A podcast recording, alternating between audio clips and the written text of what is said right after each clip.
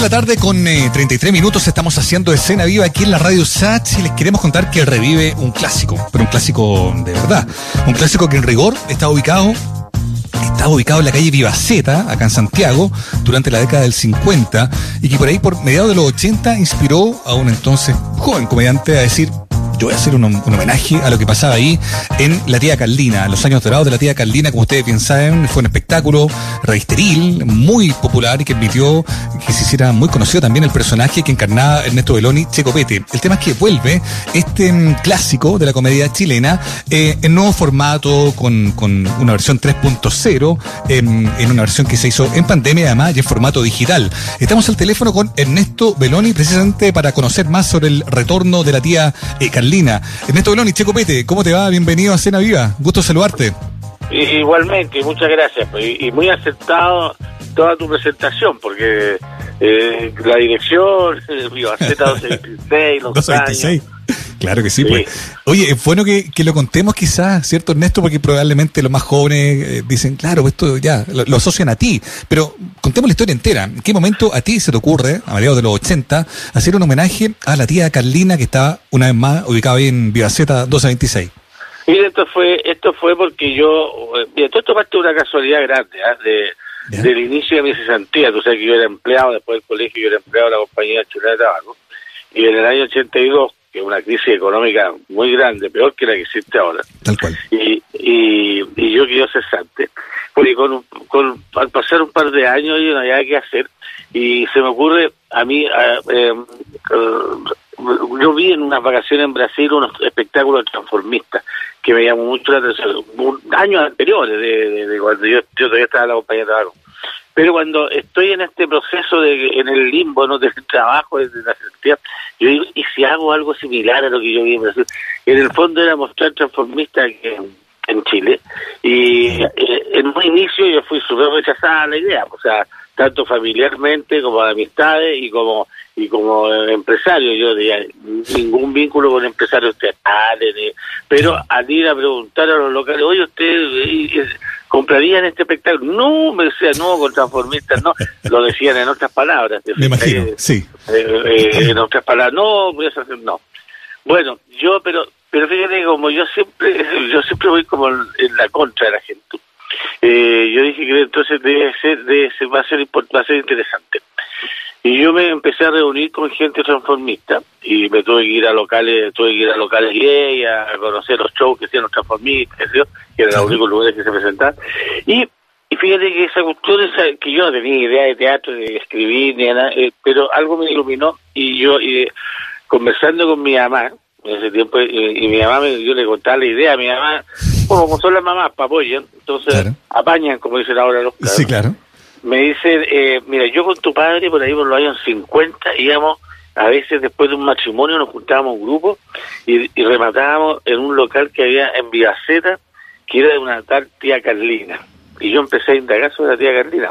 Qué bueno. Y, y hoy fue súper interesante porque incluso llegué a hablar con eh, la Candy Dubois, que era un, un transformista que se fue de hombre de Chile y volvió de, volvió mujer operado de Francia, puso un restaurante francés, Le Trianon, y, fui a hablar con ella pues, y me contó toda la historia de la Carlina. Oye, y la tía Carlina, eh, bueno, falleció, entiendo, ahí por la década del 90, pero tú la pudiste conocer y pudiste contratar de primera mano de qué trataba su, su negocio, digamos, ¿no? No, o sea, a ella no la conocí nunca. ah, perfecto. Porque ella en el año 74 ya, ya había cerrado y yo, yo, yo en ese tiempo no estaba en este proceso de, teatro y cosas, entonces no estaba muy vinculado al espectáculo, entonces ya había cerrado su local, se había ido. Entonces ya era historia. Y yo lo que hice sí fue indagar un poquito más. Eh, la Katy me derivó a otros bailarines, a otros, hasta que conocí la historia. Ahora fue tan interesante la historia porque eh, todo empezaba de que esta era una cabra chica que se crió en un prostíbulo, entonces, y yo le vi, y dije que usted era mujer empeñosa, donde llegó a estar, que sé yo, y me llamó mucho la atención. Entonces cuando yo hice mi espectáculo, yo la quise poner a ella porque ella nada que ir como, como yo la puse en el espectáculo, digamos, ella era un poquito más... Eh, eh más grosera para hablar, era físicamente más grotesca, pero yo la puse como una dama, una señora, como una, una, una, una, una, una persona decente, porque me, nació. Bueno, ese fue el cambio. Y yo hice este los años dorados la tía Carlina, oye, y, y debuté, me acuerdo, junté a toda esta gente y el año en el año 84 tenía listo recorrí un montón de locales y todos me decían no, no, no, no, y no. Hasta que uno me dijo sí, que era un bar que estaba ahí en la calle en la calle Apoquindo, al lado del bowling antiguo, un lugar que se llama Queen's Pub. Y yo llego y me dice sí, y el dueño me, me dice sí, ok, me gusta, claro, oye, y esto fue, y debutamos el 4 de julio de 1984. Qué buena memoria. Qué buena. ¿Y, cómo pues. fue el, ¿Y cómo fue el recibimiento, Ernesto? ¿Esas aprensiones que tenía la gente antes se manifestaron o fue todo lo contrario? La gente le encantó. No, lo que pasa es la gente al comienzo, mira, y yo eh, familiarmente yo tuve hartas aprensiones, te fijáis, esa eh, de lo que ha llegado Ernesto, bueno, yo, ¿para qué te digo? Fue terrible. Bueno, la, la, la, cuestión es que yo eh, en el. Bueno, cerrar la puerta se me puso a ladrar. Eh, así, así, se, así se oye. Ya, cállese, cállese, ya. Oye, y el. Bueno, te, te contaba que yo cuando debuto, eh, ningún local quería debutar.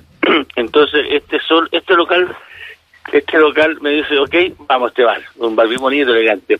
Y lo hacemos. Entonces, eh, me, eh, lo interesante es que a mí me, yo no actuaba. Entonces a mí me dice, mira, está muy bueno el show, está muy espectacular, me dijo, está totalmente transgresor, que es lo que yo quiero. Me dijo por el asunto de los transformistas, me gusta, pero le falta un poquito de humor a la segunda parte, cuando los ah. chicos empiezan a bailar. Ahí tendrías que poner un humorista. Entonces yo, la verdad es que no tenía plata ni para contratar humoristas, no tenía plata, más plata para repartir entre la gente. Entonces, entre los que era una especie de cooperativa.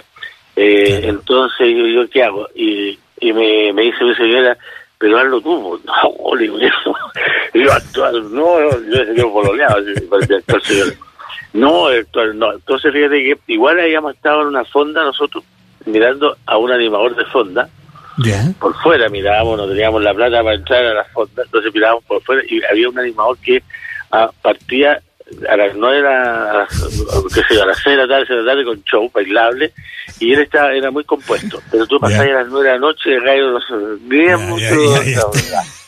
y era una progresión así de como dramática del tipo espectacular.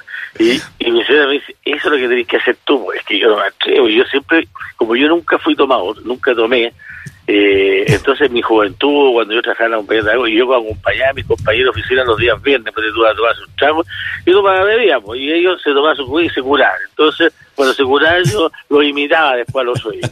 Entonces, me era fácil imitar un curado.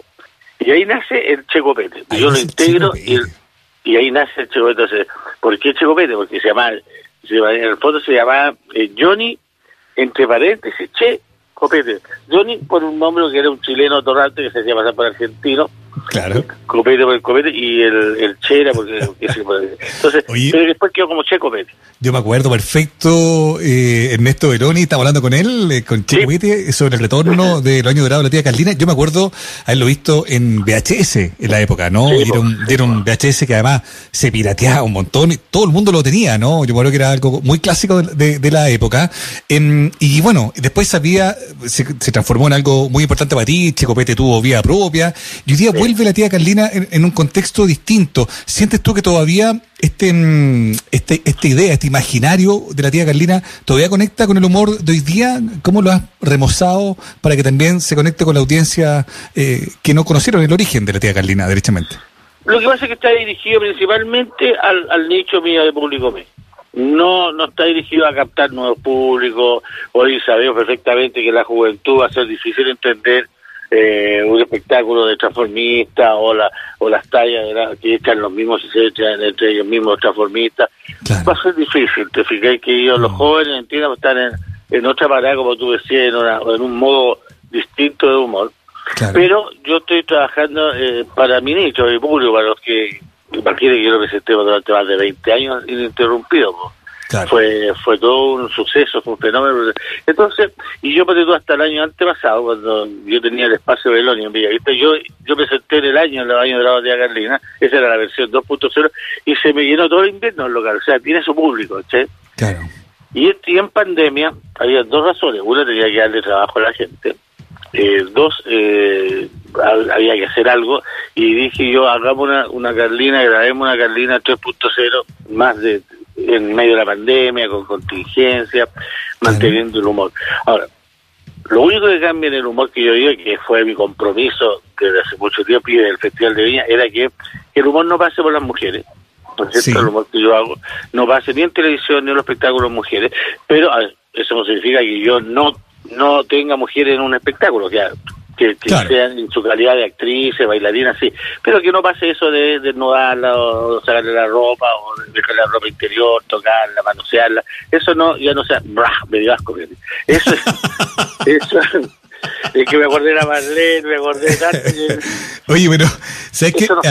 Hay, hay, una cosa que está buena, tú estás contando ahí como algo que, que te ha hecho quizás reflexionar respecto al tipo de humor, pero ¿no te pasa que sientes que, mm, que hay muchas cortapisas para el tipo de humor que tú haces? O, o, tú naturalmente has ido entendiendo las nuevas sensibilidades y has ido cambiando tu espectáculo por motu propio o te has sentido un poco obligado a hacerlo? ¿Cómo ha sido para ti el proceso? No, eh, eh, yo, mira, yo eh, me, me he adaptado, piensa tú que de, de, no trabajo en espectáculos presenciales desde febrero del año pasado, de marzo del año pasado, un año. Entonces no, no he tenido todavía la eh, cuál, cuál, cuál es la posición de la gente, pero sí entiendo que eh, la gente tiene una posición distinta con respecto al humor. Yo estoy claro que el humor no hay que estar ni de denostar gente, ni reírse del, del gay, ni del flaco, del gordo. Estoy totalmente de acuerdo. Mm. Y, y, eso es lo que uno ha quitado, pero pero la, pero por ejemplo la, la, es cuando un personaje tiene un arma especial como el Checopete no no eliminarlo no me parece prudente. O sea él puede limpiarse un poquitito sin perder la esencia un poder claro. Claro, porque también eh, si lo si lo cambiaras tanto dejaría de ser el checopete y por otro lado eh, hay tú tienes seguidores o sea tu tipo de humor tiene seguidores específicos que tampoco quieren que cambie mucho el personaje digamos no pero si eso me pasó a mí, yo cuando hacía mi show el año pasado, eh, o sea, antes, pasado, de, la, de mis shows presenciales, y que yo ya estaba con el asunto de que hay que hay que hay que quitar el asunto de las mujeres, que incluso cuando trabajaba con el Kike Morandé, yo saqué el asunto de las mujeres, que hasta el Kike se me enojó, me decía, no, pues no, seguir, programa lo de los hombres con las mujeres. Pues yo ya veía que ya venía venía venía algo así porque mis hijos me decían, mis hijos son de redes sociales, me decían, papá, la gente está reclamando por ti, las mujeres porque no ah. está haciendo, entonces ellos me hicieron eh, un poquito despertar. Y pero tú, yo eh, después del año yo eh, tengo mis mi, seguidores, o sea, gente que va a ir y me decían, oye, pero que vinimos al Chocopete y no está, como que no, si lo estoy recién, no, pero queríamos ver el Chocopete, para la que usted agarra por asar a la mina y la, Mm. No, eso ya ya no, o sea, pero cambiemos, por decía yo decía cambiemos, la irreverencia la mantenemos, pero en otro aspecto, como fue siempre, si Chico Pérez cuando nace, no, cuando Chico Pérez cuando en la televisión se puso mujeriego, ¿te fijas? Mm, pero antes de mm. la televisión trabajaba con la Carlina y no era mujeriego, por razón claro, Entonces era era solamente copete, irreverencia, el, el, flatito, el chancho, la rasca de guata, eran esas cosas. Oye, Ernesto, eh, interesante lo que estaba hablando, porque ya que mencionaste aquí que Morandé, tú bien sabes que él, bueno, anunció su retiro de un programa que, convengamos durante distintas épocas. Fue precisamente un buen, buen espacio para, para los comediantes, pero también para un tipo de humor que tal cual estamos hablando en los últimos minutos, algunos empezaron a cuestionar en algún momento. Sin embargo, hay que decir que Kiki Morandé, si ha estado tanto tiempo en pantalla, es porque tiene la preferencia de un público específico. ¿Cómo has observado tú este retiro de Kik Morandé del programa donde tú fuiste parte tan importante? Mira, la prueba está que después de la pandemia, después de la, o sea, cuando empieza este asunto de la pandemia, o el estallido social, mejor dicho, el Kiki se mantuvo absolutamente bien, o sea, el rating que le bajó fue en proporción a lo que bajó la televisión, lo que bajó el Mega, o lo que mm. bajaron todos los canales. Mm. Pero eh, eh, él siguió, siguió haciendo su programa, no hubo funa, digamos, quisieron a él, en lo personal, en algún momento funarlo, pero al pero el programa no, el, programa seguía, porque el programa además está hecho por la gente de, por artistas que están y legítimamente son de gente llamémoslo por, por, de una manera de izquierda, por ejemplo, entonces tenían el contrapunto del Quique, entonces durante la el, el durante el estallido social eh, el Quique era atacado por su mismo personal y eso, eso producía una empatía con la gente, entonces no con el público, entonces porque esto lo hacían los, lo hacían prisa el pobre Quique con sus tallas, con el presidente, su amigo. Habla con tu amigo, anda a hablar con tu amigo ahora, mira la, la embarradita que tiene tu amigo. Y Mm. entonces, toda esa empatía eh, la lograron los actores con el público y mantuvieron el programa. Y hoy día hay un cambio, pero hay un cambio muy sustancial, o sea, radical en el programa, o sea, totalmente, o sea, no, Sí. hay no va a ser, el, no, de hecho no es Morante con compañía, digamos. O sea, ¿tú, ¿tú sabes más o menos de qué, de qué vienen los cambios? O sea, ¿se, se va el humor? Eh, ¿Tiene un tono menos picaresco? ¿Cómo, cómo va a ser? Correcto, eh, me parece, mira, me, me parece que están en la onda muy así del Midnight Saturday Night Live. Ah, como un late, un humor Sí. distinto, entiendo, más de comedia, más de comediante Sí, de otro estilo. Más, con invitados así especial y hacer eh, con invitados importantes. Oye, Eh, Ernesto, sí. y, a, y a propósito de lo mismo, ¿no? Eh, ¿Tú sientes que hay espacio para, mm, para tu tipo de humor? Es que uno se adapta, po. o sea, la televisión en este momento no hay espacio para nada. Y Sí. para, lo, eh, digamos, no hay espacio porque no, no, no hay producciones, digamos, Claro. de, de humorística y no, y no se y no se atreven tampoco, ¿te fijáis? Porque eh, los canales, tú hablas con, con alguien de un canal lo que pasa es que no me atrevo, no me atrevo, me dijo, porque la gente dice, no estamos para hacer humor. Pues, Lo que pasó con el programa estelar del Bailando por un Sueño, del, Claro. Que era un programa que, pero no, no estamos para hacer humor, no estamos para gastar estas plata en esto, no estamos, a eso tienen miedo. Entonces, no es que sea yo que no tenga espacio, sino que es eh, eh, ni o sea el tipo de humor. Es, es que eh, las producciones están, eh, est- están como miedosas. Pero para, para hacer presentaciones, por tú, que yo hago muchas, no muchas, pero hago de eh, online, online para empresas y eso se ha mantenido. Esos Mm. shows para empresas sí eh, se han mantenido, eh, igual que mi, mi, mi- mis charlas motivacionales online, todo eso se ha mantenido bien, digamos. Hay Claro. espacio, digamos.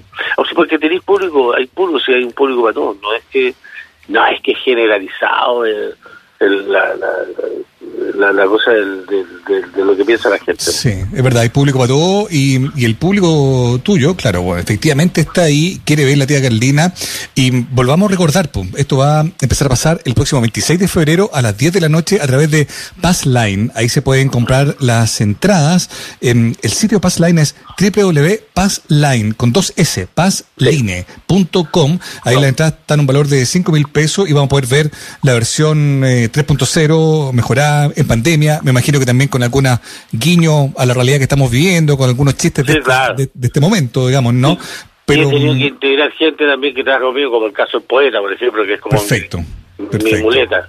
Entonces Perfecto. yo, yo también lo he tenido que integrar, lo he integrado.